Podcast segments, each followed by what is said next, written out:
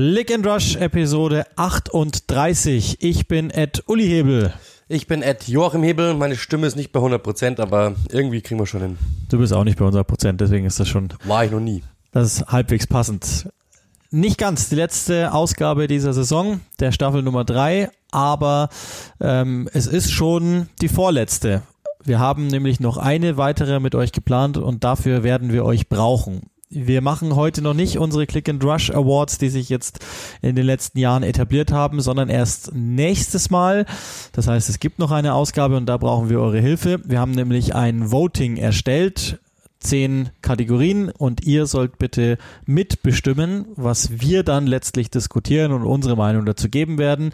Wir haben auf skysport.de slash voting für euch was vorbereitet. Saison Awards wie zum Beispiel Spieler des Jahres, Trainer des Jahres, äh, Enttäuschung des Jahres etc. etc. Jeweils vier Vorauswahlen für euch getroffen. Wenn ihr jetzt sagt, um Himmels Willen, da fehlen zwei, drei Namen total, dann bitte schreiben, dann wird das selbstverständlich Erwähnung finden. Das ist jetzt auch nicht zwingend das, was wir schon denken. Das als kleines ähm, Goodie schon mal voraus. Kann auch sein, dass sich da andere Dinge mit einschleichen werden, aber wir haben jetzt das mal so ausgewählt und das ist das Gute, dass wir jetzt mit Sky einen Partner haben, der das natürlich sehr viel professioneller zur Verfügung stellen kann, als wir das hätten selber machen können oder unser Partner vormals hätte machen können. Das heißt, ihr könnt da jetzt ähm, tatsächlich gerne abstimmen. skysport.de slash voting. Da ist noch eine Bundesliga-Umfrage vorher und dann geht's runter in die Premier League und dann könnt ihr euch da rein nach da reinklicken. Es dauert insgesamt, glaube ich, eine gute Minute.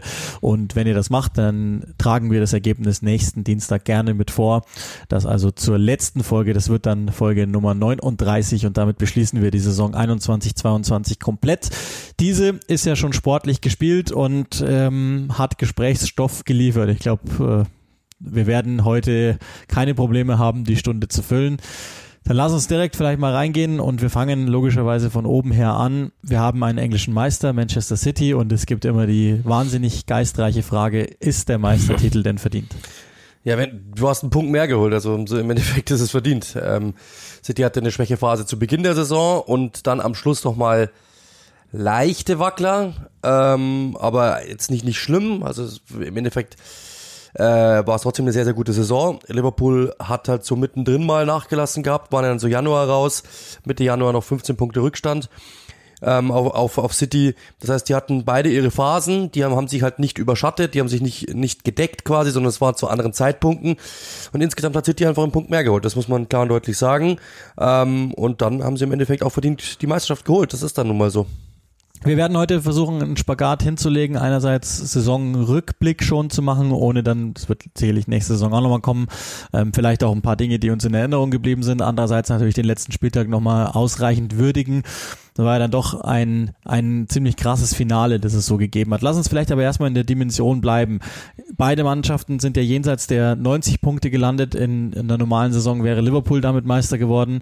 Aber das ist ja das, was in den letzten Jahren schon so passiert ist, nämlich dass beide Mannschaften derart überperformen und dem Rest der Liga und ich würde sogar mal hergehen und sagen dem Rest Europas total entlaufen sind. Ist das also vielleicht nochmal gesamt auf die Saison blickend eine der stärksten schrägstrich spannendsten Saisons, an die du dich erinnern kannst? Weil mir geht's so. Ja, auf jeden Fall. Es war diese Saison, glaube ich, 1918 oder sowas, äh, 18, 19, pardon, als schon mal die beiden oben waren, als auch nicht klar war, wer wann, wo, wie, weshalb. Ähm, es ist das zweite Mal erst seit dieser Saison, das erste Mal logischerweise sind die beiden Saisons, die einzigen beiden Saisons, in der zwei Mannschaften über 90 Punkte geholt haben.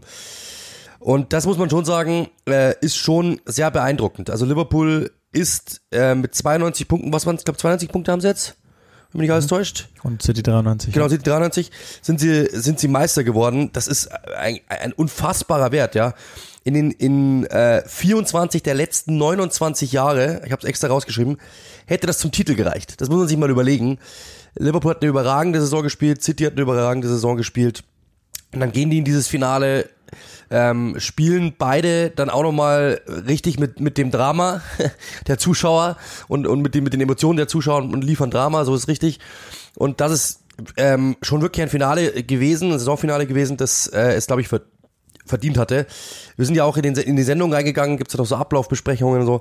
Und ähm, ich habe gesagt, ach komm, City, City ähm, gewinnt 3-0 gegen Aston Villa und dann ist die Diskussion vorbei. Und der Uli sagt, äh, Saisonfinale, hm, ich bin mir nicht ganz sicher. Und dann haben schon alle gelacht und natürlich sich leicht äh, in Richtung Uli geschoben, äh, sind so, äh, so einen Schritt zu Uli gegangen, weil sie natürlich alle gesagt haben, äh, hätten wir lieber dieses Ende. Und äh, genauso kam es dann auch. Äh, Liverpool, und wir haben natürlich dann gleich ausgemacht, dass wir uns gegenseitig, also nochmal für die, ähm, ich hatte Einzelspiel äh, Liverpool, Uli hatte Einzelspiel Manchester City. Und wir haben natürlich uns auch gegeben, wir sitzen da in verschiedenen Boxen, also in verschiedenen Räumen logischerweise. Und ähm, ich habe Uli gleich gesagt, hey, ich schreibe dir sofort, wenn was passiert, du schreibst mir, was passiert, schneller geht's ja wahrscheinlich nicht, ähm, wenns Handy bimmelt und ich habe gleich geschrieben 1-0 Liverpool. Und das nach drei Minuten. Und, äh, pardon, äh, drei, äh, 1 0 für die Wolverhampton Wanderers, so, 0-1 Liverpool. Und äh, dann dachte ich natürlich schon so, okay, das könnte jetzt echt nochmal richtig krass werden, weil wenn die hinten liegen, dann ist ja sowieso vorbei, dann gibt's ja gar keine Chance mehr, ja, und dann gerät aber kommt, kommt das, was ja wirklich keiner gedacht hätte, zumindest ich nicht, dass City in Rückstand gerät und dann noch 0 zu 2 in Rückstand gerät. Also das hätte ich ja wirklich niemals erwartet.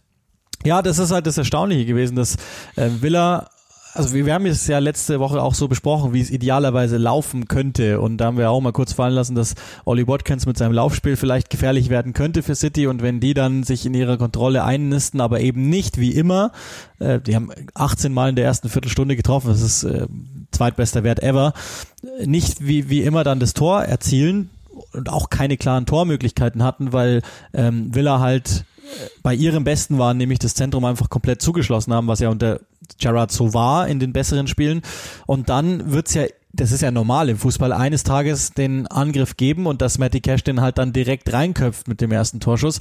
Das war schon erstaunlich. Und was dann passiert ist in Manchester, ähm, war genau das, was ich vermutet hatte, nämlich die Stimmung ist gewichen, dem, dem Vorfeierlichen hin zu Mist, es passiert wieder. Und äh, dann kam ja sogar noch das 0-2. Bei dir stand es zu dem Zeitpunkt dann unentschieden. Mhm. Also sprich, ein Tor hätte, hätte dann komplett alles verändert.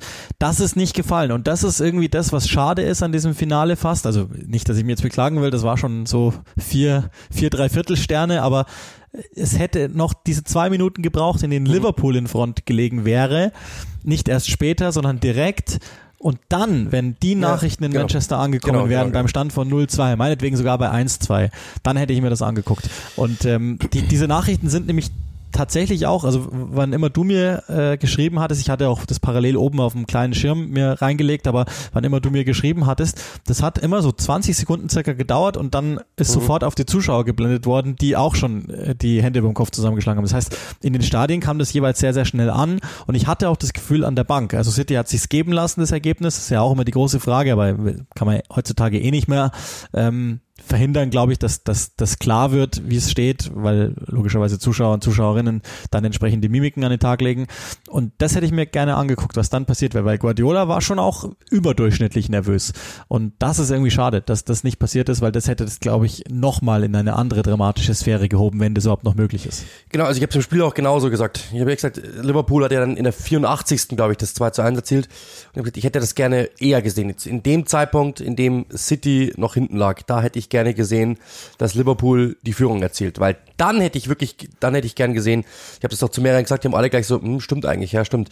Also das wäre das gewesen, was ich gerne gesehen hätte. Aber dann, glaube ich, wäre, wie du eben sagst, dann wäre das rübergeschwappt, dann hätte diese Mannschaft, die ohnehin schon verunsichert war, die in den letzten Wochen immer wieder Rückschläge erleben musste, die immer wieder auch dann äh, unter Druck gekommen ist durch die Medien, durch die, die, die hatten das noch im Hinterkopf, mit Sicherheit.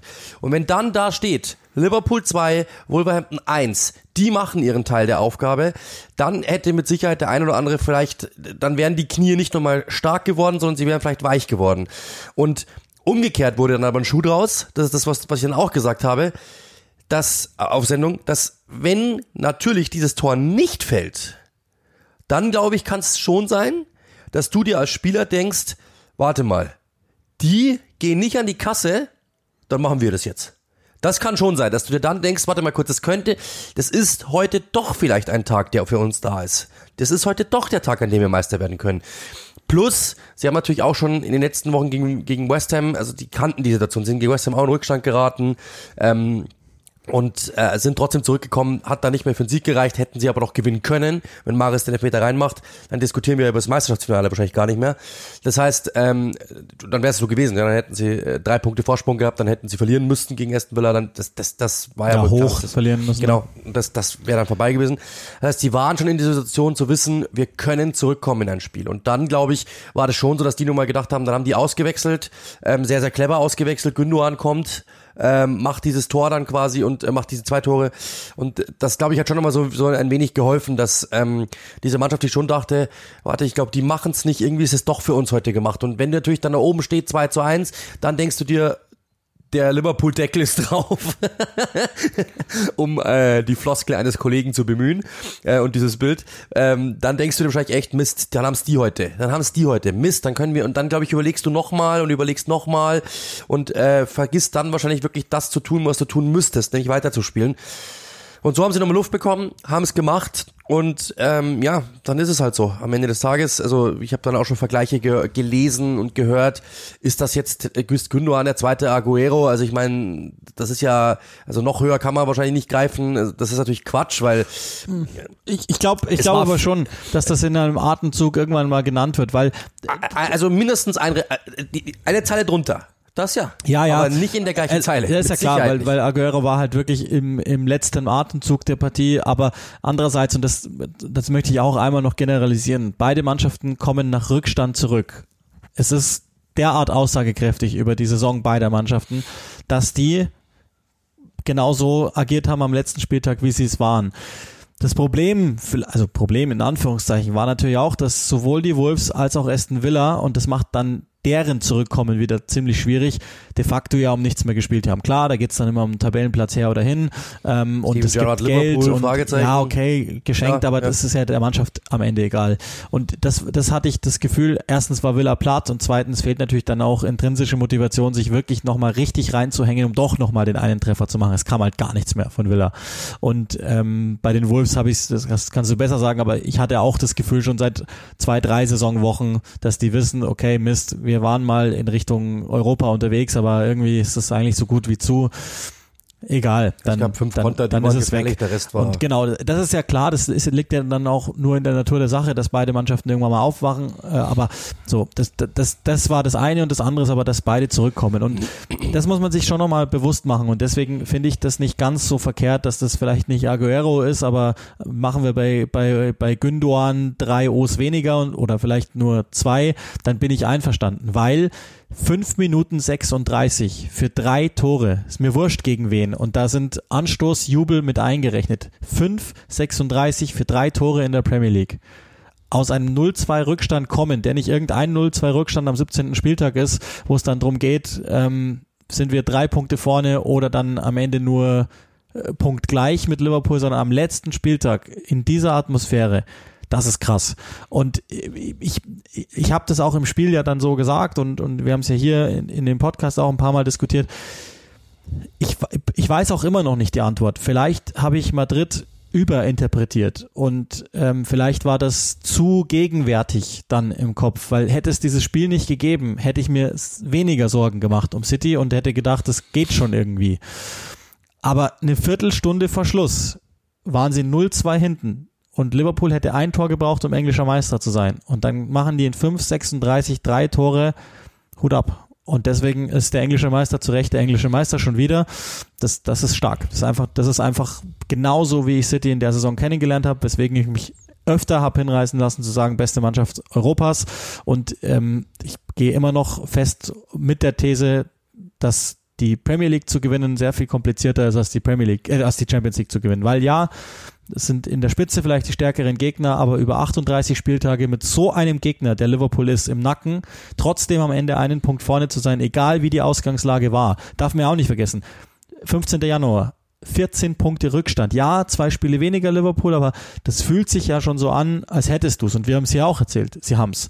Und dass du dann noch nicht mal dir großartig Fehler erlaubst, sondern viermal unentschieden spielst, das war's ja. Das, das waren die einzigen Fehler, die sie gemacht haben. Sie haben halt mal unentschieden gespielt, wie es eine jede Fußballmannschaft manchmal tut. Eine Niederlage seit Oktober und Liverpool derart, derart resilient, dass es, dass es fast schon verboten gehört. und trotzdem am Ende dann dich nicht in Sicherheit zu wiegen, sondern nochmal eine Stufe drauflegen zu können, das ist groß. Und deswegen ähm, finde ich schon, dass das in die Reihung ungefähr reingehen könnte. Ja, zumal es waren ja auch unentschieden, muss man auch nochmal sagen, wo sie eigentlich immer 70 Prozent Ballbesitz und 30 zu drei Torschüsse hatten oder sowas. Sie haben halt einfach dann dieses eine Quäntchen Glück nicht gehabt. Okay. Also insofern, das war insgesamt beeindruckend. Ich sag trotzdem, ich habe auch gestern noch ein paar Sachen gelesen, gehört. Also das, Aguero wird natürlich unsterblich bleiben, weil es war die erste Meisterschaft in dieser Reihung, also von City seitdem. Dann war es auch noch gegen, natürlich gegen den großen Rivalen, gegen Manchester United, nicht gegen irgendjemanden, sondern es war gegen United. Das hat natürlich nochmal mehr irgendwo reingespielt. Und dann kommt natürlich auch noch dazu, dass es wirklich mit dem letzten, letzten, letzten Atemzug des Spiels war. Und das natürlich, und die haben genau das gebraucht, um zu gewinnen. Und das ist natürlich dann genau das, was im Endeffekt ähm, dann den, den Ausschlag gegeben hat. Also ich habe auch wirklich gestern noch mal ein paar Leute gehört, die das auch genauso gesagt haben, dass das im Endeffekt die Entscheidung war. Und deswegen muss man klar sagen, ist Aguero wird deswegen allein schon mal immer größer bleiben. Trotzdem ist es natürlich beeindruckend. Wenn natürlich, aber die, die sechste Meisterschaft ist natürlich dann etwas anderes als die erste Meisterschaft, ist ja logisch. Mit dem letzten Atemzug ist nochmal was anderes. Das, das, ist, das ist ganz, ganz klar. Trotzdem natürlich, ich will das nicht schmälern. Das heißt ja nicht, dass es dann, dass es deswegen ein kleiner Moment war oder nichts Besonderes. Und es war natürlich ein besonderer Moment, aber dieser eine outstanding Moment, den glaube ich, kann es für mich nicht toppen, wenn ich ehrlich bin. Ich glaube für die City-Fans mit Sicherheit auch nicht. Und auch mit die Leute, die dabei waren, die haben alle gesagt, das war wirklich das größte Finale, das man sich vorstellen kann am letzten Spieltag, ähm, dass, dass das eben so eintrifft. Aber ähm, trotzdem natürlich auch da nochmal insgesamt, ja, nochmal die ganz, ganz große Klammer. City ist englischer Meister geworden am letzten Spieltag. Liverpool ähm, war nur ein Punkt dahinter.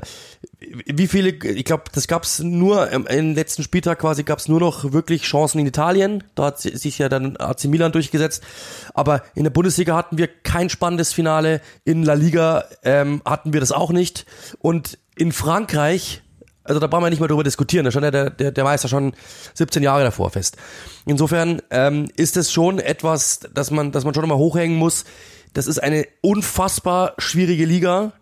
Ähm, trotzdem haben beide Teams über 90 Punkte geholt.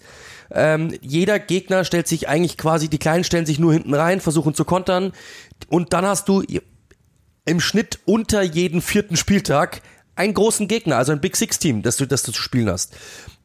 Das heißt, es gibt so viele Möglichkeiten auszurutschen und trotzdem so stabil zu sein. Ich habe mir gestern einfach nur noch mal, äh, ich glaube äh, Liverpool war jetzt dann 19 Spiele ungeschlagen am Schluss. Nur mal diese letzten 19 Spiele bei Transfermarkt im Spielplan anzusehen. Da ist nur grün. Da ist nur grün. Das ist komplett wahnsinnig. Und das ist wirklich sehr beeindruckend, finde ich. Und dass du, dass beide Mannschaften das so hinbekommen haben, ist wirklich sehr beeindruckend und ist insgesamt einfach eine tolle Saisonleistung gewesen und dann haben es beide auch verdient, da oben zu stehen. Ähm, tut mir fast ein bisschen leid für Liverpool, weil wie gesagt, in jeder anderen Liga wären die ohne mit der Wimper zu zucken Meister geworden. Da gibt's halt noch jemanden, der noch ein bisschen verrückter ist als sie, um ein Pünktchen und trotzdem kann man einfach nur sagen, weil auch das bin ich gefragt worden, sind das die beiden besten Mannschaften der Welt? Ich glaube, ja, das sind sie momentan. Also insgesamt muss man sagen, ja, vielleicht ist, ist zumindest mal zwei der besten vier oder zwei der besten drei. Das sind sie mit Sicherheit. Ja, ich bleib dabei, es sind die zwei besten, und zwar mit, mit ziemlich großem Abstand und das bedingt ja einander auch. Also dass, dass beide Mannschaften so stark sind, das ist ja nur ähm, hochgerechnet die Rivalität der beiden Mannschaften in den letzten Jahren. Und ich weiß, dass das nicht so knapp aussieht, wenn man sich das jetzt von oben anschaut. Vier Meisterschaften in den letzten fünf Jahren, ähm, Guardiolas vierter Titel, damit ist er auch der beste Nicht-Brite in, in der englischen Premier League. Einen mehr als Mourinho, einen mehr als Arsene Wenger. Ähm, er selbst, das ist ja auch eine total kranke Zahl, zehn nationale Meisterschaften in den letzten 13 Spielzeiten und es ist voll, vollkommen gleichgültig, wie viel Geld in der Mannschaft steckt. Und wie viele internationale Gegen, Titel? Insgesamt glaube ich 27 hat er, also 27 Majors. Ich müsste jetzt rausrechnen, wie viel ja, ja, ich müsste jetzt rausrechnen, wie viel es international sind. Ist aber glaube ich auch nur. Ähm, Damit meinte ich Champions League war nie dabei. Das, das war der Gag. Ja, ja, ach so, ja, ja, ja, okay. Also genau, seit ich glaube 2011 glaube ich das letzte Mal die Champions League geholt mit Barcelona oder oder 12, weiß ich, 11, 12 oder 10, 11. Sowas, ich war, äh, ich schau nach. Anyway, ist auch, ist spielt überhaupt keine, keine Rolle. Ähm, ich weiß, dass das immer das Totschlagargument derer ist, die, die Guardiola einfach wegschreiben wollen, aber nochmal, dieser FC Liverpool, und das wird am Samstag auch Real Madrid in gnadenloser Härte erfahren, dieser FC Liverpool ist nicht leicht zu bezwingen. Im Gegenteil, das ist eine echte Lebensaufgabe, die viermal hinter sich gelassen zu haben in fünf Jahren. Und das ist das, das ist ja das, was so schade ist daran, dass wahrscheinlich in zehn Jahren wird von dieser Rivalität gesprochen werden oder in 30. Aber den bloßen Zahlen kann man nicht mehr entnehmen, wie gut Liverpool war und wie, das ist ja charakterlich nochmal, wir kommen aus einer Saison, in der Liverpool mit Ach und Krach die Champions League geholt hat. Anfang des Kalenderjahrs 21 haben die, weiß ich nicht, wie viele Heimspiele in Folge verloren, weil sie keinen Innenverteidiger mehr drauf hatten. Und es ist nicht nur nichts übrig geblieben, sondern es ist sogar eine Stärke umgemünzt worden und die holen zwei Pokalsiege national, eventuell einen internationalen und dann noch obendrauf ähm, sind Meister mit Sternchen, so möchte ich es mal sagen. Das ist einfach, das ist groß. Und diese Rivalität, das habe ich ja schon mal nach dem Spiel im April gesagt, in der Liga, das wir hier besprochen haben, ist nicht nur in diesen beiden 2 zu 2 in der Saison abgebildet worden, sondern ist manifest dessen, was wir wissen und was ihr als Zeitzeugen bitte unbedingt irgendwann mal weitererzählen müsst, euren Kindern und Kindeskindern, dass wir in 2020 bis 22 und ich prognostiziere mal, diese Rivalität ist auch noch nicht durch, ähm, dass wir zwei Vereinsmannschaften gesehen haben, die einander in unterschiedlichen, wenn gleich sich angleichenden Stilen ähm, Schlachten geliefert haben in Meisterschaften, die die monumental sind aus meiner Sicht. Und ich bin einfach nur glücklich, das miterlebt zu haben und dann sogar noch ähm, die Ehre hatten wir beide, dass wir es für euch im Einzelspiel übertragen durften. Das ist, das werde ich, also diesen Sonntag, den wirst du, glaube ich, nie vergessen und ich auch nicht. Ja, man muss es mal ganz kurz zusammenfassen. Also allein schon mal um, um Liverpool, also man muss das wirklich auch mal, wo sie herkommen, ja. Sie haben jetzt in, äh, sie sind Top 2. Top 2 in drei der letzten vier Saisons. Zuvor waren sie es in drei von 26 Saisons. Das heißt, was Jürgen Klopp da hingelegt hat, ist wirklich beeindruckend, weil er hat sie wirklich aus dem Niemandsland der Tabelle genommen, hat sie gepackt und hat sie in die Top 2 geführt, also eins der zwei besten Teams. Und dann ging es immer Pünktchen hoch, Pünktchen runter, ähm, aber sie waren immer in Schlagdistanz zu Manchester City. Und das mit finanziell mit Sicherheit ähm, einem, einem ordentlichen Budget, brauchen wir nicht drüber diskutieren, aber nicht mit City Money. Das muss man auch klar sagen. Und mit, mit, mit auch nicht diesen äh, Ablösedimensionen. Weil ich meine, natürlich Alisson brauchen wir nicht reden und äh, Van Dijk brauchen wir nicht reden, aber das sind zwei. Das ja, macht gut, City. Thiago. Genau, die, aber Thiago, das sind 30, 30 Millionen. Also ich meine, das, Ja, sind, gut, aber das sind so die Ablösesummen. mit Handgeldern und so. Aber die Ablösesummen sind eine, eine, eine Schublade drunter. Ja, ja. Genau. Und trotzdem kommst du dahin einfach nur mit, mit dieser unglaublichen. Hast du aus Robertson einen Weltklasse-Spieler gemacht, du hast aus Trent Alexander-Arnold einen Weltklasse-Spieler gemacht, du hast aus Jordan Henderson einen Weltklasse-Spieler gemacht, der davor auch nicht war. Du hast aus äh, Fabinho, den viele gesagt haben, ja, der ist gut, passt schon, aber auch da einen der besten und so weiter und so fort. Also er hat viel entwickelt, diese ganze, diese ganze ähm, Liverpool-DNA auch, die, seine DNA, die auf Liverpool übergemünzt hat und das muss man klar sagen, das ist wirklich sehr, sehr beeindruckend, was er da gemacht hat. Und er hat einen Satz gesagt am Schluss, den habe ich mir sofort rausgeschrieben in meine, ich habe so eine Zitatesammlung. Und ich finde, das ist eines der besten Zitate, das ich in der letzten Zeit jemals gehört habe, weil es trifft es auf den Punkt. Wenn du große Siege haben will oder wenn du, wenn du bereit sein willst, große Siege einzufahren, musst du auch bereit sein, große Niederlagen einfahren zu können. Und genau das ist es. Wenn du in ein Finale gehst, dann musst du auch damit rechnen, verlieren zu können. Das ist, das ist das, weil du gehst die Treppe so lange hoch, dann muss dir auch klar sein, du, wenn du die Treppe hochgehst, ja, oder wenn du eine Leiter hochkletterst, dann muss dir auch klar sein, das ist schön da oben zu sein, aber du kannst auch runterfallen. Das ist genau dieses Bild. Und das hat Jürgen Klopp, finde ich, auf den Punkt gebracht. Wenn du mit diesen großen Teams dich messen willst, dann muss dir auch klar sein, dass du auch mal zurückbekommen kannst. Das ist ganz, ganz klar. Und ähm, die haben in, in, in 37 von 38 Fällen schlag, schlagen sie den Gegner und einmal gegen ein Team klappt es halt vielleicht nicht. Das ist nun mal so. Und dann musst du auch sagen, okay, dann waren die heute immer besser. Und Liverpool hat sich im Endeffekt einem großen Team geschlagen geben müssen. Trotzdem war es eine herausragende Saison. Was irgendwie untergeht ist, Sie haben den FA Cup gewonnen. Das haben sie seit Ewigkeiten davor nicht mehr getan. Und ähm, Jürgen Klopp hat wieder so einen Pop hingelegt. Also er hat es geschafft, die Champions League nach Ewigkeiten zu holen. Da haben alle gesagt, boah, jetzt wenn die Meisterschaft noch käme, das wäre Wahnsinn. Haben die Meisterschaft gewonnen. Den FA Cup hat dann trotzdem immer nicht geklappt. Jetzt haben sie den auch noch geholt. Also er hat wieder etwas von der To-Do-Liste geschafft. Äh, oder, oder runter. Natürlich das, das Quadrupel noch. Das haben sie jetzt nicht packen können. Das was jedes, äh, das, das was ja noch kein Team in England schaffen konnte. Trotzdem muss man sagen, Insgesamt ist es eine herausragende Saison gewesen. Es hat ein Pünktchen gefehlt. Aber dann können wir natürlich auch rübergehen und sagen, bei City war es genau ja, und dasselbe. vor allen Dingen, kurzer Einschub, die Saison ist nicht vorbei. Genau, wir werden ja, nächste genau. Woche noch reden Genau. über den möglichen Champions League-Sieger Liverpool und dann, Genau. glaube ich, ist es auch Ja. egal. Also dann, dann kann man verschmerzen, dass man nicht Meister geworden ist, äh, auch wenn es irgendwie trotzdem wehtut. Ja, Aber machen wir ein, ein, ein kurzes Bild noch ganz kurz einen Einschub.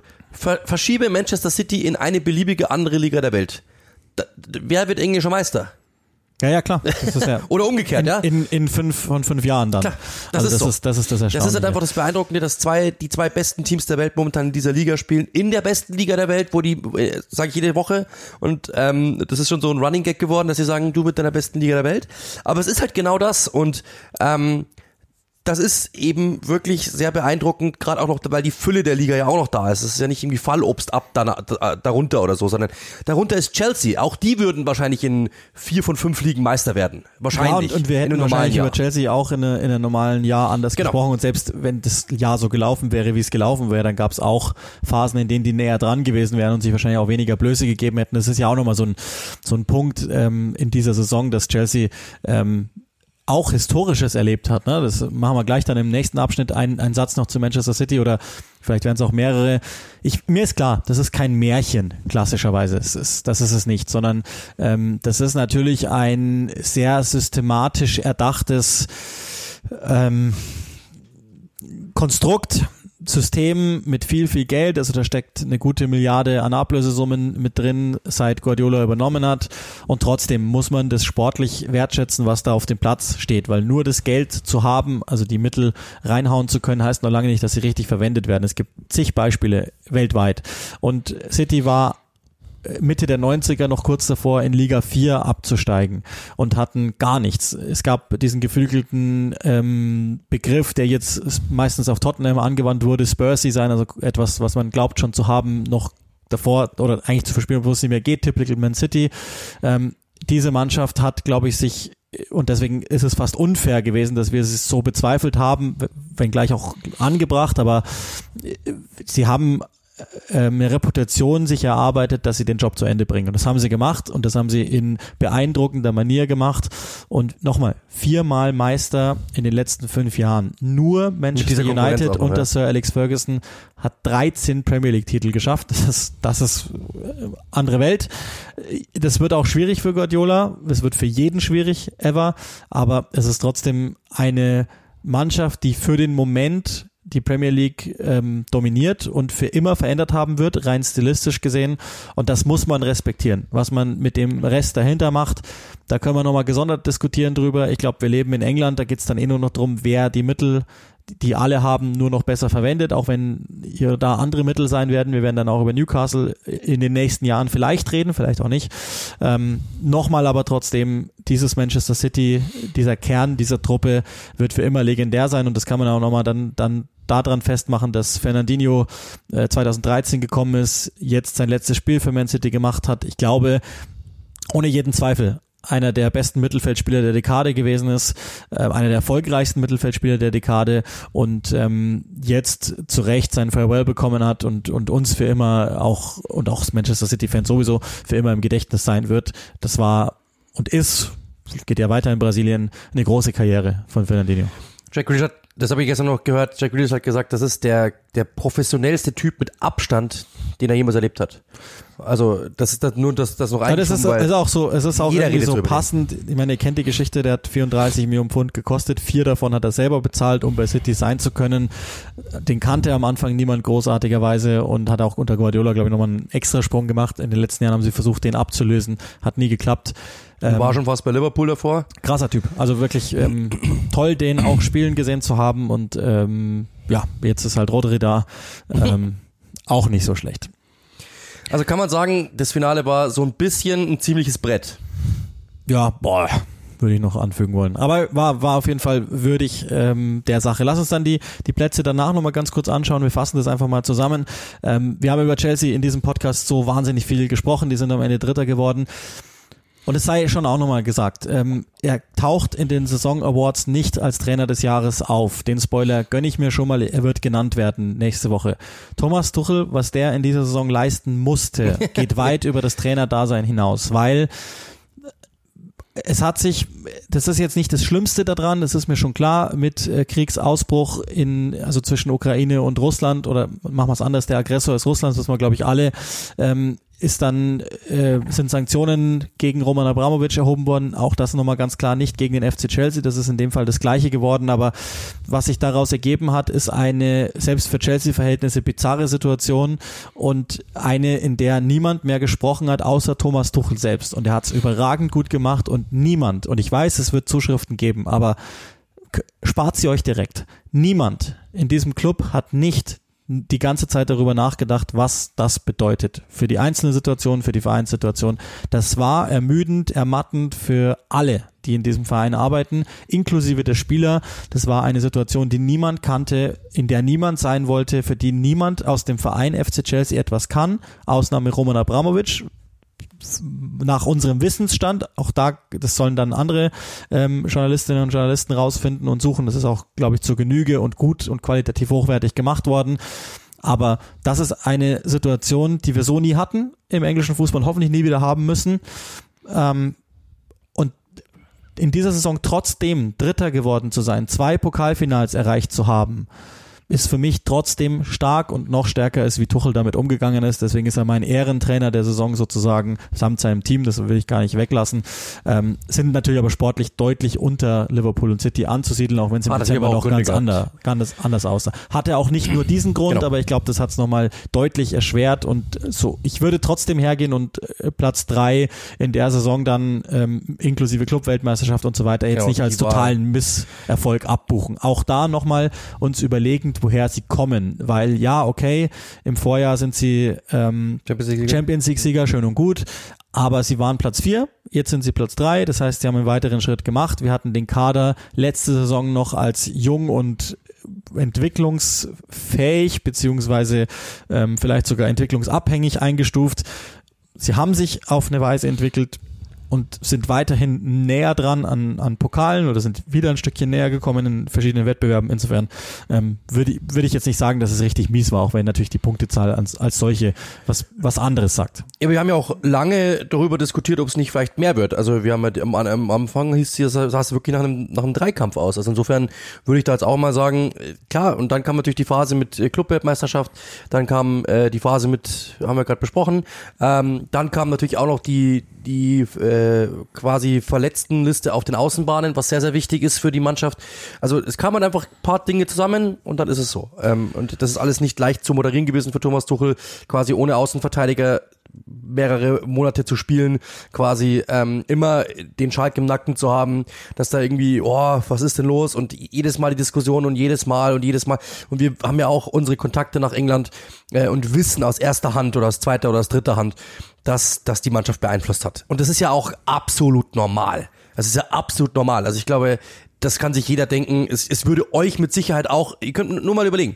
Überlegt mal, was passiert, was passieren würde, wenn es morgen heißen würde, euer, äh, euer Arbeitgeber ist kurz vor der Insolvenz. Ihr, es steht vielleicht auf der Straße. Nur mal, das vielleicht als so ein ähnliches Bild, ja. Ähm, was dann passieren würde. Ich glaube, ihr würdet auch in die Arbeit gehen und würdet mit Sicherheit denken, gehe ich hier übermorgen auch noch her? Was ist überhaupt los? Also das, das gibt dann ein Gemurmel auf dem Gang und so. Ich glaube, dass es ganz normal ist.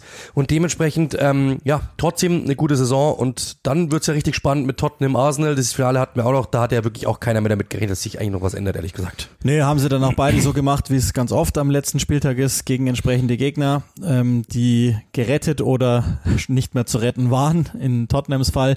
Beide haben gewonnen, aber das ist ja auch nochmal vielleicht ganz interessant. Also ähm, Tottenham jetzt zum sechsten Mal in Folge vor Arsenal gelandet. Das ist die eine Wahrheit. Die andere Wahrheit ist, dass äh, Arsenal in, der, in dieser Spanne äh, dreimal den FA Cup geholt hat. Ähm, das heißt, die, diese Rivalität ist irgendwie offener denn je und man muss, glaube ich, genauer hingucken denn je, um auszumachen, wer gerade vorne ist. In dem Fall ist es jetzt tabellarische neue Tottenham gewesen. Antonio Conte, der, der kommt, Spoiler, schon mal vor in den, in den Awards ähm, als möglicher Trainer des Jahres, auf neun übernommen, auf vier hingeführt. Mission accomplished in einer auch für Tottenham durchaus komplizierten Saison, weil zwischenzeitlich ähm, nach Nuno Espirito Santo, so ging's los, das kann man sich gar nicht mehr vorstellen, aber das ist bis heute eine der größeren Irrtümer dieser Saison gewesen. Nuno Espirito Santo als Cheftrainer bei Tottenham nach einer unwürdig langen Suche ohne ernsthaften Kandidaten. Wie, wie würde Sheldon Cooper sagen, ich hatte euch dahingehend informiert? Ich habe ich hab das noch kommen sehen, das ist genauso, das ist, aber okay. Ja, aber erstaunlich. Mal als, ja. Ich, ich habe es damals schon gesagt, damals haben alle gesagt, nee, das ist doch ein super Trainer, der hat bei den Wolves gut gearbeitet. Wir haben damals schon gesagt, One-Trick-Pony, der kann eine Sache gut, das ist so, aber das, dafür ist die Mannschaft nicht gemacht. Okay, ist egal, sei es drum, umso größer muss man Antonio Conte hängen, denn auch da sah ja am Anfang nicht alles perfekt aus. Wir gönnen ihm natürlich einen, eine Anlaufschwierigkeit, das hat jeder Trainer natürlich, dass du erst, du kannst nicht hingehen und sagen, also vielleicht gibt es mal einen Hype-Effekt, dass du sagst, wir gewinnen jetzt drei Spiele, weil die Spieler gar nicht mehr wissen, wie sie aus, äh, aus dem Freudentaumel rauskommen. Aber wenn es dann irgendwann mal in den Alltag übergeht, dann muss gearbeitet werden. Und da äh, trennt sich dann die Spreu vom Weizen. Manche machen dann wirklich etwas äh, aus dieser Mannschaft und, und, und hieven sie wirklich nach oben. Und manche ähm, merken, oder bei manchen merkt man dann, das war nur der Hype. Und das kann man bei Antonio Conte mit Sicherheit nicht sagen. Ein äh, wir haben es ja gesagt, am Anfang gleich schon mal eingestiegen mit, ähm, hier hat alles nicht das Level, das man erwartet für einen Top-Club und so weiter. Und äh, das wird eine richtig harte Aufgabe und so, also wir haben ja gleich gesagt, so nicht Entschuldigung in dem Sinne, aber so quasi schon mal einen Disclaimer, wenn es nicht klappt, äh, geht bitte zurück in die Annalen des, Archiv, des, ins Archiv und schaut noch mal rein.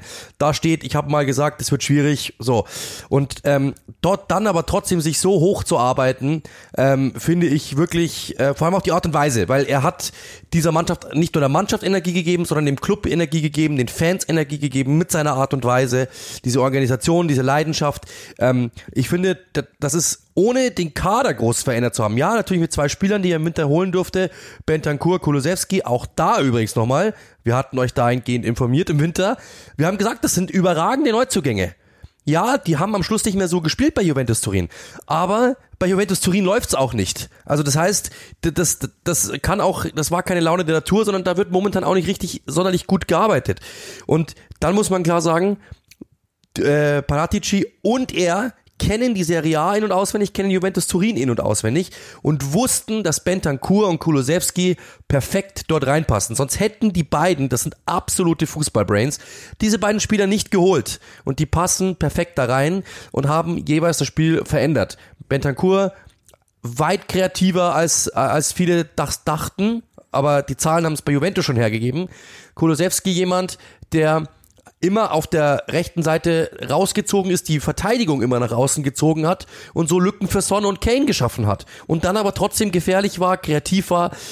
Da haben sich auch viele Experten in Anführungszeichen gleich hingestellt und gesagt, das wird nie was, das wird nie was. Und mir war gleich klar, das wird was, weil die beiden verstehen, was die, äh, was der Verein braucht, was der Club braucht, was das Team braucht. Sonst hätten sie die beiden nicht geholt, weil wenn du nur so und so viel Geld auf dem Konto hast, wusste ich, die beiden, wenn die die beiden wirklich wollen, hat es, hat es einen Grund.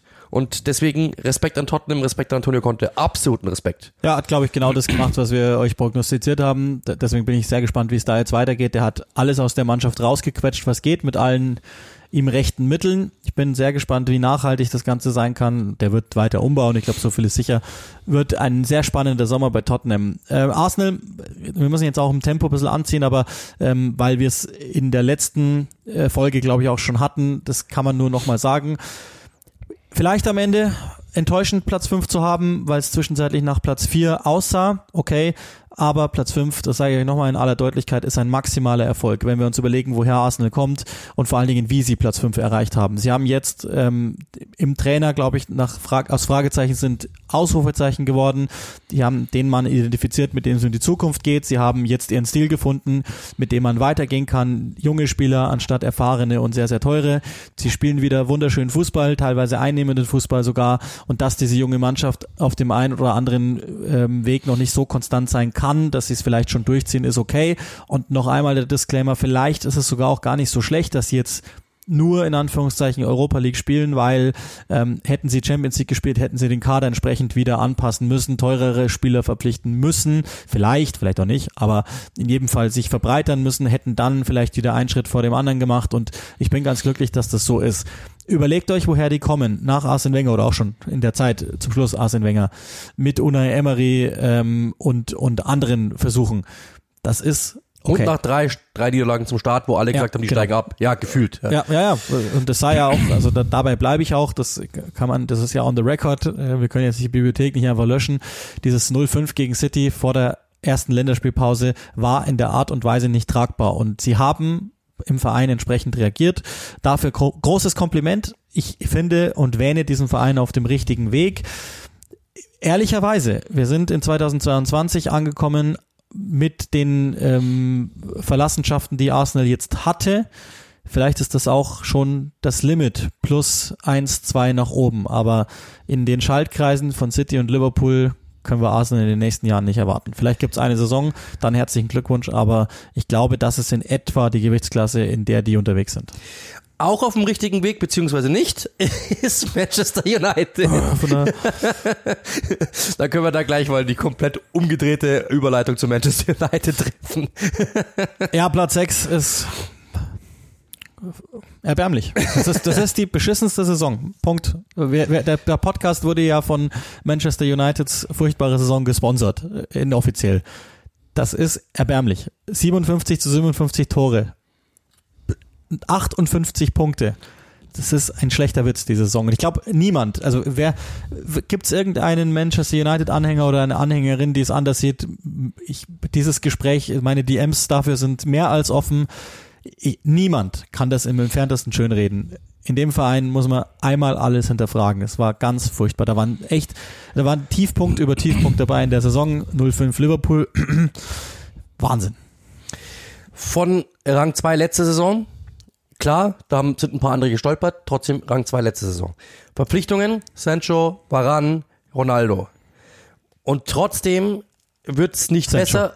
Sancho. Hab ich gesagt. Sancho, Varan, Ronaldo. Achso, sorry, habe ich nicht ja. gehört. Ja. Dann ähm, gehst du in die Saison rein, musst deinen Trainer entlassen und da sah schon wild aus. Du holst Ralf Rangnick und denkst, okay, die ersten zwei Spiele sind okay und dann entfleucht es komplett. Weil das Schlimme ist, das habe ich auch gesagt, das äh, gestern im, im, Rasenfunk. Liebe Grüße an dieser Stelle. Kann ich nur empfehlen. Saisonrückblick äh, mit allen Ligen.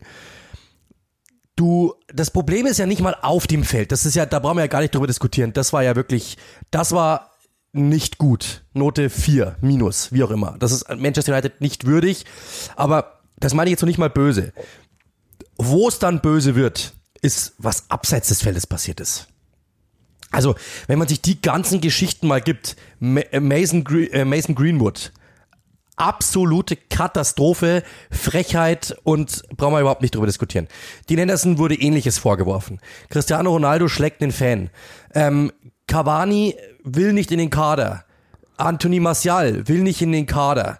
Ähm, lauter solche Geschichten. Cristiano Ronaldo haut einfach nach dem Spiel irgendwo ab das, das sind solche Sachen, ähm, manche Spieler, die einfach dann, äh, die, die irgendwelche Interviews geben, ja, Lingard zum Beispiel, der Interviews gibt und so nach außen trägt und so, der Trainer ist eine Schande und so weiter in die Richtung. Da hat das solche Sachen, dann kommen Geschichten raus, dass sie den Co-Trainer Ted Lasso nennen und solche Geschichten, das ist, das ist Manchester Uniteds nicht würdig. Dann kommen Geschichten raus, dass eben heißt, Paul Pogba ähm, verdient so viel Geld und die Spieler sagen, der hat es eigentlich gar nicht verdient. Das ist ja, also es kommt einfach alles raus bei diesem Verein also wenn die auf Rang 17 wären, 18 wären, dann müssten wir sagen, das ist schlimmer als der HSV jemals war, schlimmer als Schalke jemals war. Das ist, finde ich, die große Schande für Manchester United, dass eben diese, dieses Außenbild ist ja nicht mehr ein Verein, der weiß, wo er hin will, sondern das ist, das sind lauter kleine Ich-AGs, die eine große AG runterwirtschaften. Das ist das große Problem. Und ähm, das finde ich richtig grenzschade für diesen Verein, weil das hat er eigentlich nicht verdient, wenn ich mal überlege, wo, als ich ein Kind war, als ich ein Kind war, war Manchester United die Benchmark, wie man den Verein zu führen hat. Alle sind in dieselbe Richtung marschiert. Jeder wusste, das ist ein Manchester United Spieler werden die ihn holen oder nicht, wusste man nicht, weil keiner was gesagt hat. Und ob jemand im Verein glücklich ist oder nicht, wusste keiner, weil keiner was gesagt hat. Du hast nichts rausbekommen aus diesem Verein. Und das war die Benchmark für einen Fußballverein. Und das hier, das war mehr mir san mir, als mir, mir san mir jemals gewesen ist, ja. Dafür, da, glaube ich, haben die das abgeschaut. Und jetzt stehst du so da und selbst Ralf Rangnick, der angefangen hat, am Anfang zu moderieren, der dann übergegangen ist, in sich selbst einfach nur zu retten, weil er wusste, dieses Boot sinkt sowieso und ich will zumindest noch einigermaßen äh, mit Sauerstoff nach, nach draußen kommen. Das tut mir halt irgendwo leid, aber ja, so aber ist es. Er, er hat es ja selbst auch gesagt und ähm, ich, das muss man schon auch nochmal so sagen, es sah ja eine Zeit lang besser aus. Er selbst hat auch gesagt, nicht nur die Mannschaft war enttäuschend, der Verein, das Umfeld etc., sondern er selbst auch. Also Ralf Rangnick ist auch unter den Erwartungen geblieben. Ich habe es ihm zugetraut, dass er es packt. Ähm, vielleicht war es in dieser Saison Saison einfach so nicht drin. Ähm, da ist alles toxisch, da muss alles weg. Die gute Nachricht ist, Erik Ten Hag hat ja schon seine Pressekonferenz, äh, seine Antrittspressekonferenz gegeben. Zum Zeitpunkt unserer Aufnahme ist das ein Tag her, hat diesen schönen Satz geprägt, den ich wirklich sehr, sehr gut finde. Du hast das ja auch getwittert, das wird ihm um die Ohren fliegen, glaube ich auch. Ähm, ich mag es trotzdem und ich sage euch gleich warum. Er sagt, ähm, er respektiert ähm, Guardiola und Klopp sehr, aber jede Ära geht irgendwann zu Ende und das ist natürlich eine indirekte Ansage und auch ähm, deswegen mag ich das. Du hast vollkommen recht. Medien sind Medien und sie, es wird bei genau. jedem Zeitpunkt wird sie um die Ohren fliegen. Aber, und das ist der Punkt, warum sollte er zu United kommen, wenn, wenn er sagt, ja, wir stellen uns jetzt mal, wir schauen mal, dass wir Dritter werden. Nee, natürlich ist das die Idee, die er hat und der, der Anspruch, den er an sich selbst hat, an die Mannschaft, an den Verein hat und auch, das ist ja gleichbedeutend mit, mit dem eigenen Selbstverständnis. Ich liebe das. Ich, ich freue mich sehr, deshalb, alleine deshalb habe hab ich gestern schon gedacht, Mensch, die neue Saison wird richtig lustig.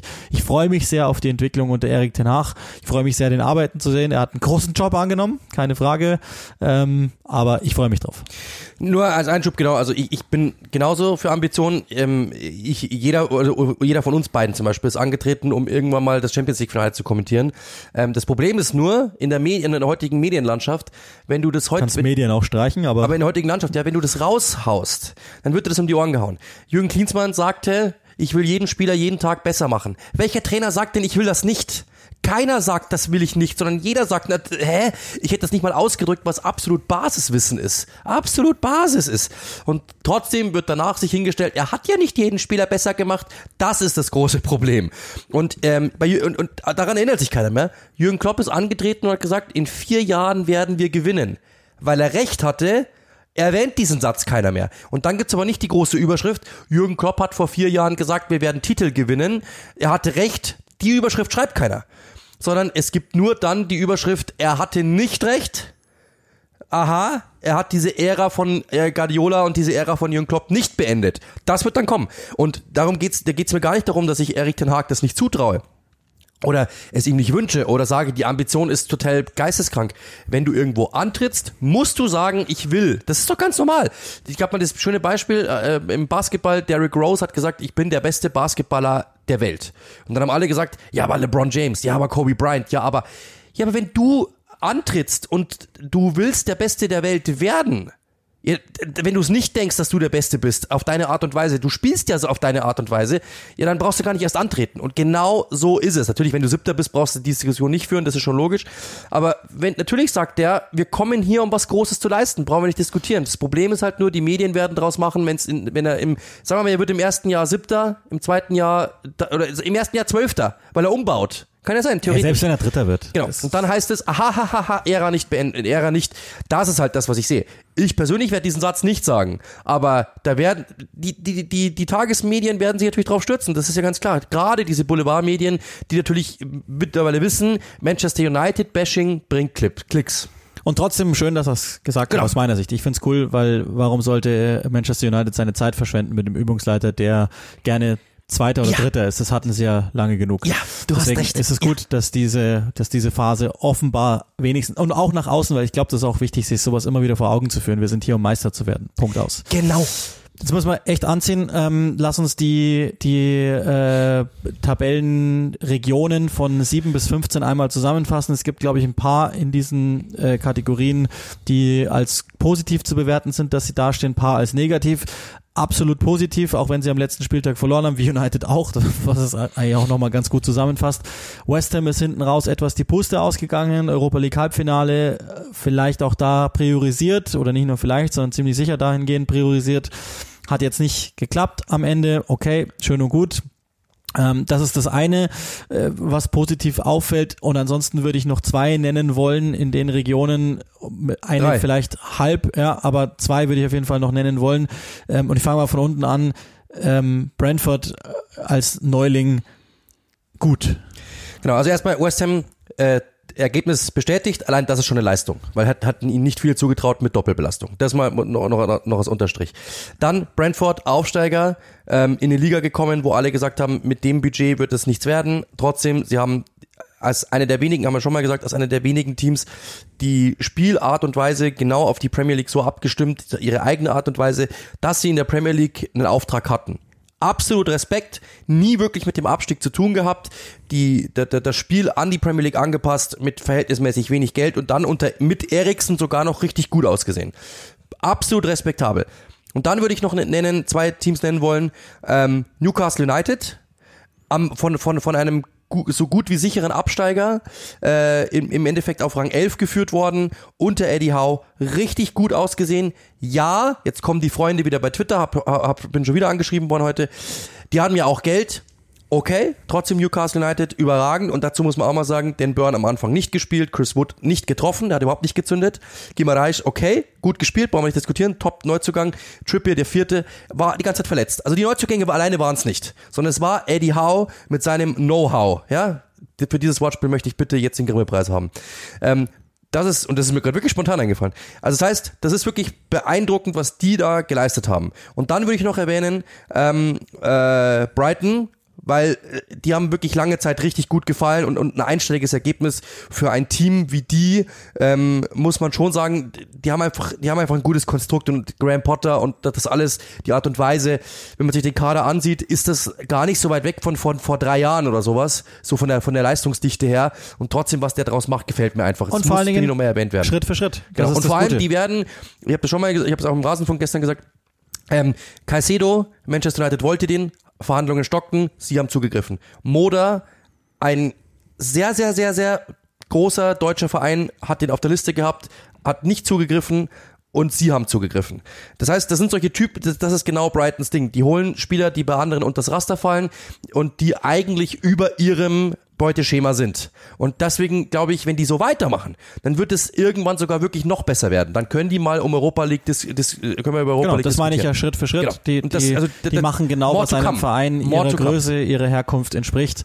Ähm, sie gehen Schritt für Schritt und haben einen der spannendsten Trainer europaweit. Genau. Ich habe noch einen Plus ähm, und ich sage euch auch gleich, warum nicht unbedingt des Tabellenplatzes wegen, aber Crystal Palace gebe ich auch eins, weil ähm, gebrochen mit der eigenen Tradition, 400-jährige äh, Spieler und 600-jährige Manager zu haben.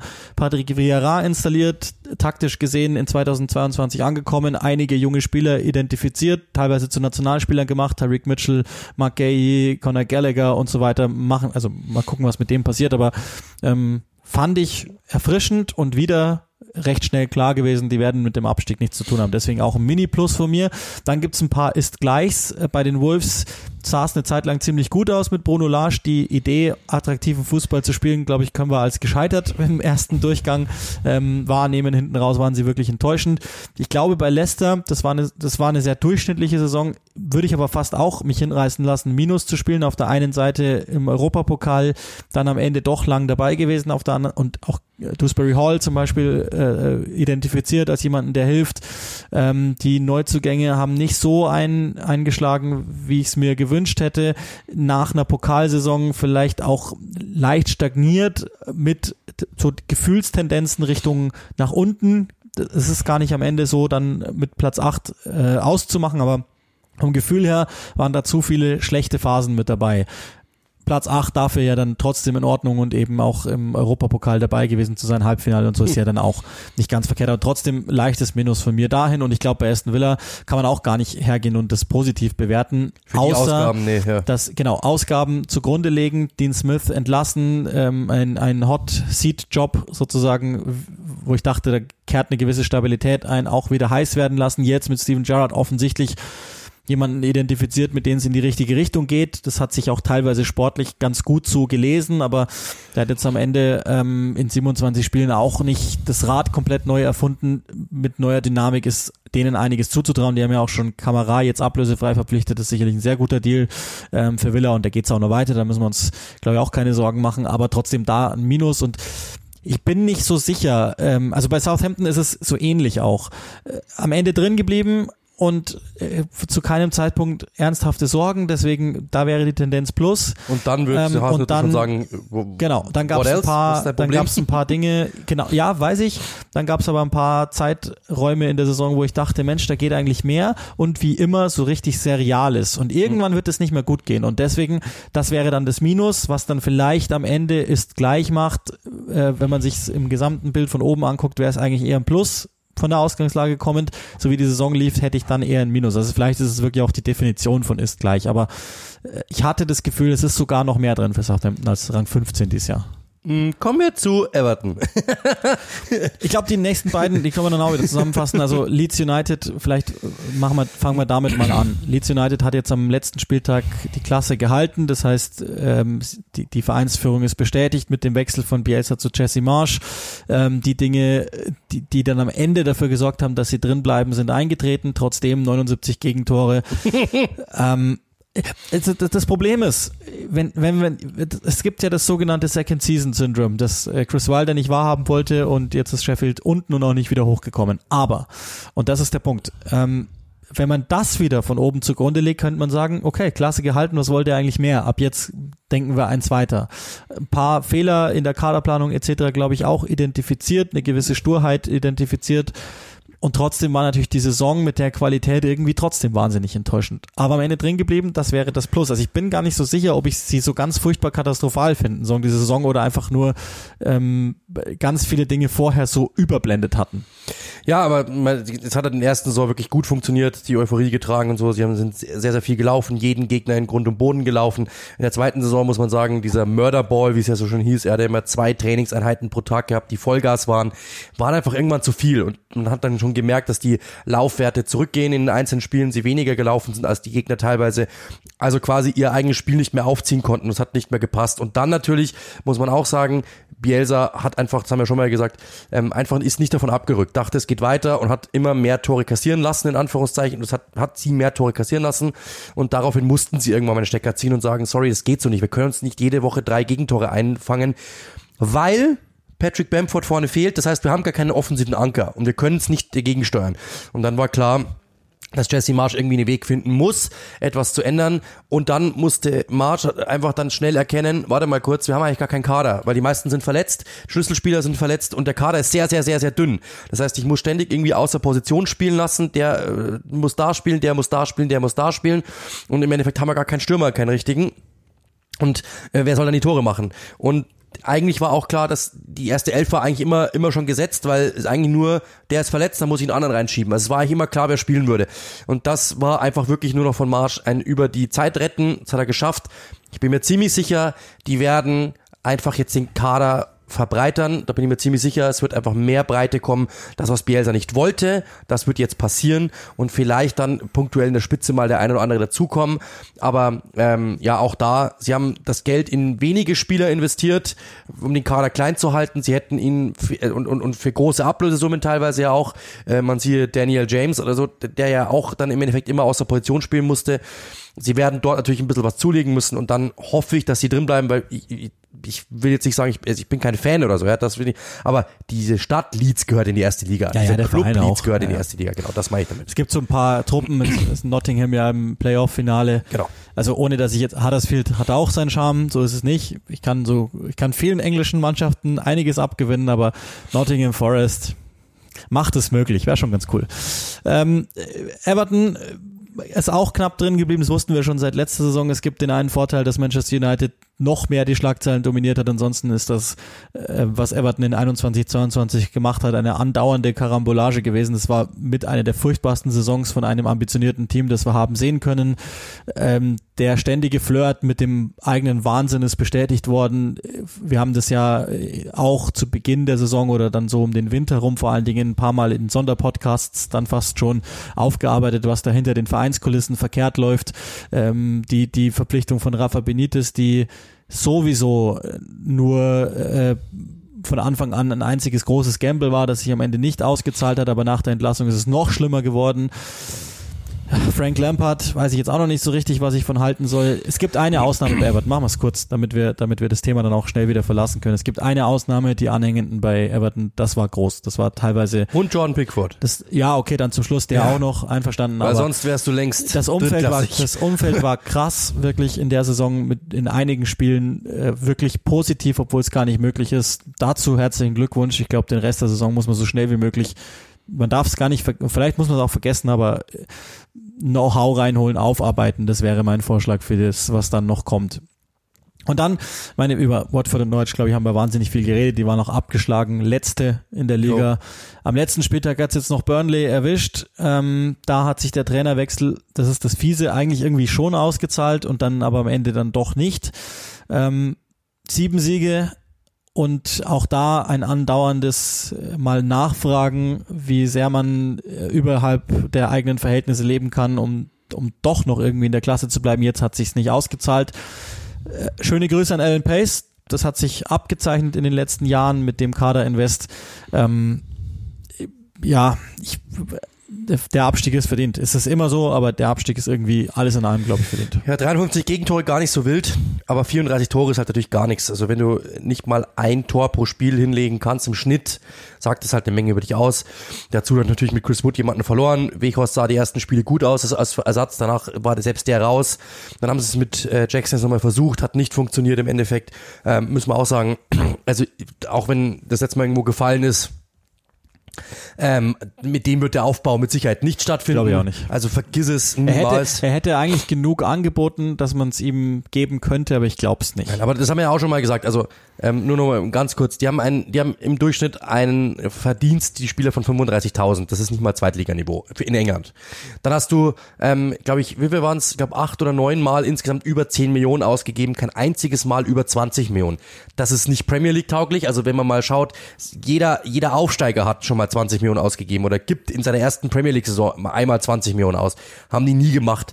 Das heißt, ähm, dann hast, gibst du, kaufst, verkaufst du Chris Wood für 30 und dann denken alle, mach doch was mit diesen 30. Nee, sie holen Weghorst für 12. Also das muss man auch klar sagen, äh, haben wir auch gesagt, ist auf dem Papier ein guter Deal und ähm, hat auch wirklich am Anfang gut ausgehen. Ich möchte das überhaupt nicht kritisieren, ganz im Gegenteil, mir hat der sehr gut gefallen. Aber dann nimm doch den Rest und kauf noch einen oder mach noch irgendwas. Also mach doch wenigstens irgendwas, ja. Ja, das, das bleibt ja, das bleibt ja in der Burnley-Saison die, die, die große Möglichkeit. Was ja, wäre, ja. wenn ein zweiter Conny da gewesen wäre ja. von Beginn an? Vielleicht hätten sie dann drei Punkte mehr und wären dabei. Genau, und das ist eben das Ding.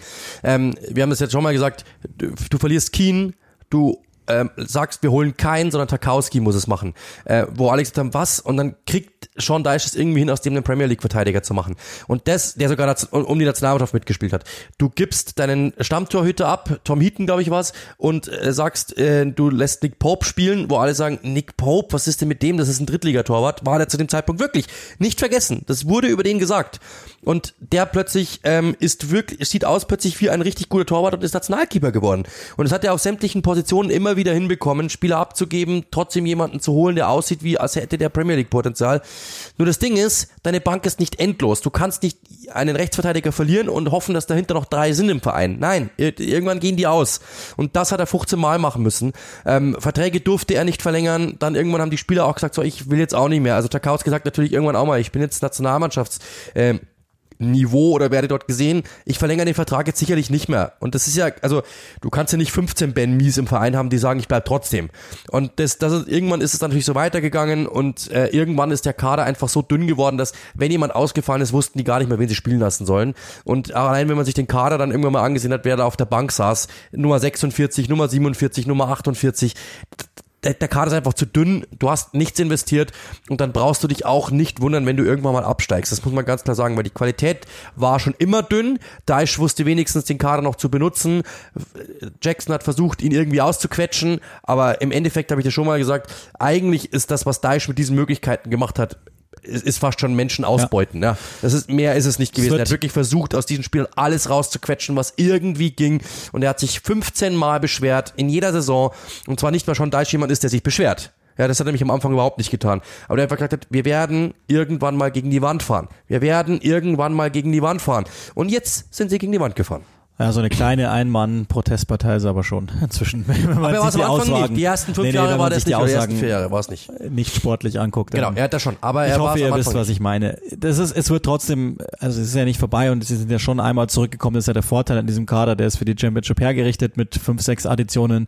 Äh, wenn der zusammenbleiben sollte, dann können die direkt wieder durchmarschieren aus der zweiten Liga, weil das ist eine perfekte Mannschaft für diese Liga, körperlich groß etc. Es wird eine der da wir aber sieben Burnley, abgeben geben und wir haben in dem Burnley Sonderpodcast auch schon drüber gesprochen. Da könnt ihr euch das alles nochmal ähm, herleiten, was passieren wird mit dem Kader etc. Ähm, wir haben auch damals schon gesagt, es wird trotzdem eine der jetzt dann verlieren, verloren gehenden Sachen sein von einem äh, One Small Town Team Club, der, der wirklich äh, einmal oberhalb der Gewichtsklasse geboxt hat und, und jahrelang mitgehalten hat. Jetzt ist es fürs Erste vorbei. Mal gucken, ob sie zurückkommen. Ich habe das blanke Gefühl, dass wenn sie nicht direkt wieder aufsteigen oder wenigstens nicht innerhalb der Reparationszahlungen, dann könnten sie wirklich im grauen Mittelmaß versinken.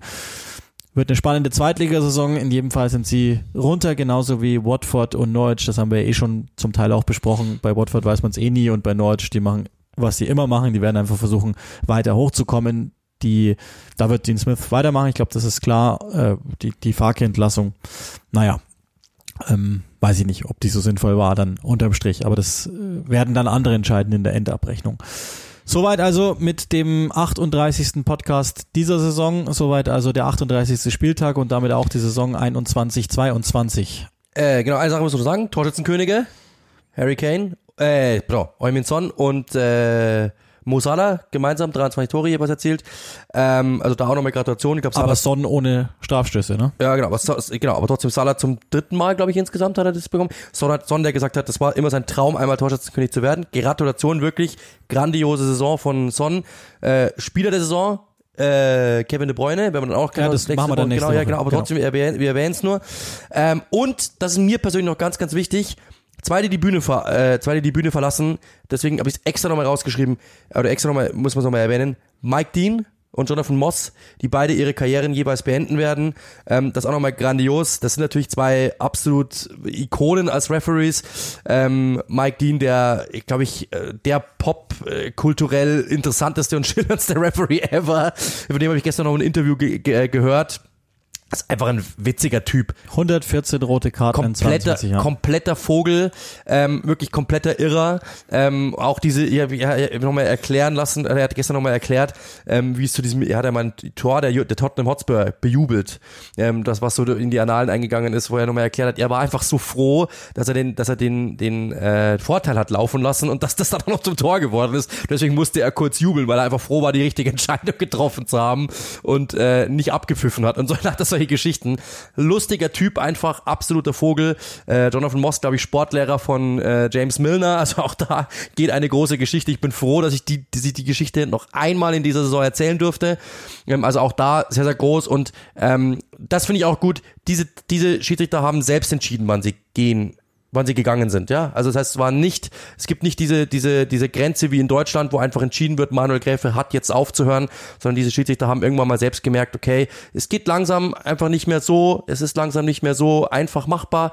Ich beende jetzt meine Karriere und ich finde, das ist viel, viel würdiger, als wenn du einem Schiedsrichter, der eigentlich gerade vielleicht sogar im Höhepunkt seines Schaffens ist, zu sagen, du gehst jetzt. Deswegen zwei ganz, ganz große, mit denen wir groß geworden sind. Mike Dean und Jonathan Moss waren zwei, die wir als Kinder immer, das waren die, also es waren somit die ersten Namen, die uns in England entgegengeschwommen sind, natürlich mit äh, Clattenburg und wie sie alle hießen.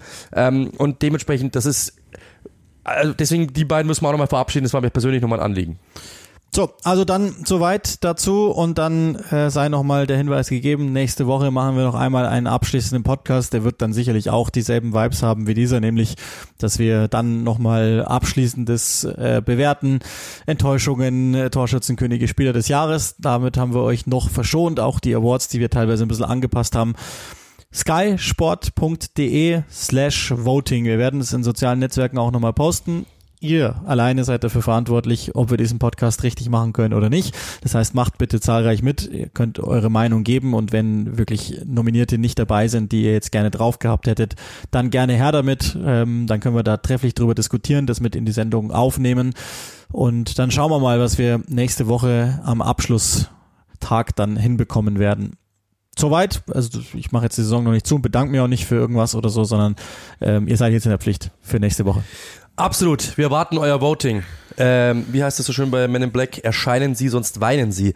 In dieser, äh, in diesem Sinne, schön voten und dann hören wir uns nächste Woche. Macht's gut, bleibt gesund und dann bin ich gespannt auf eure Ergebnisse.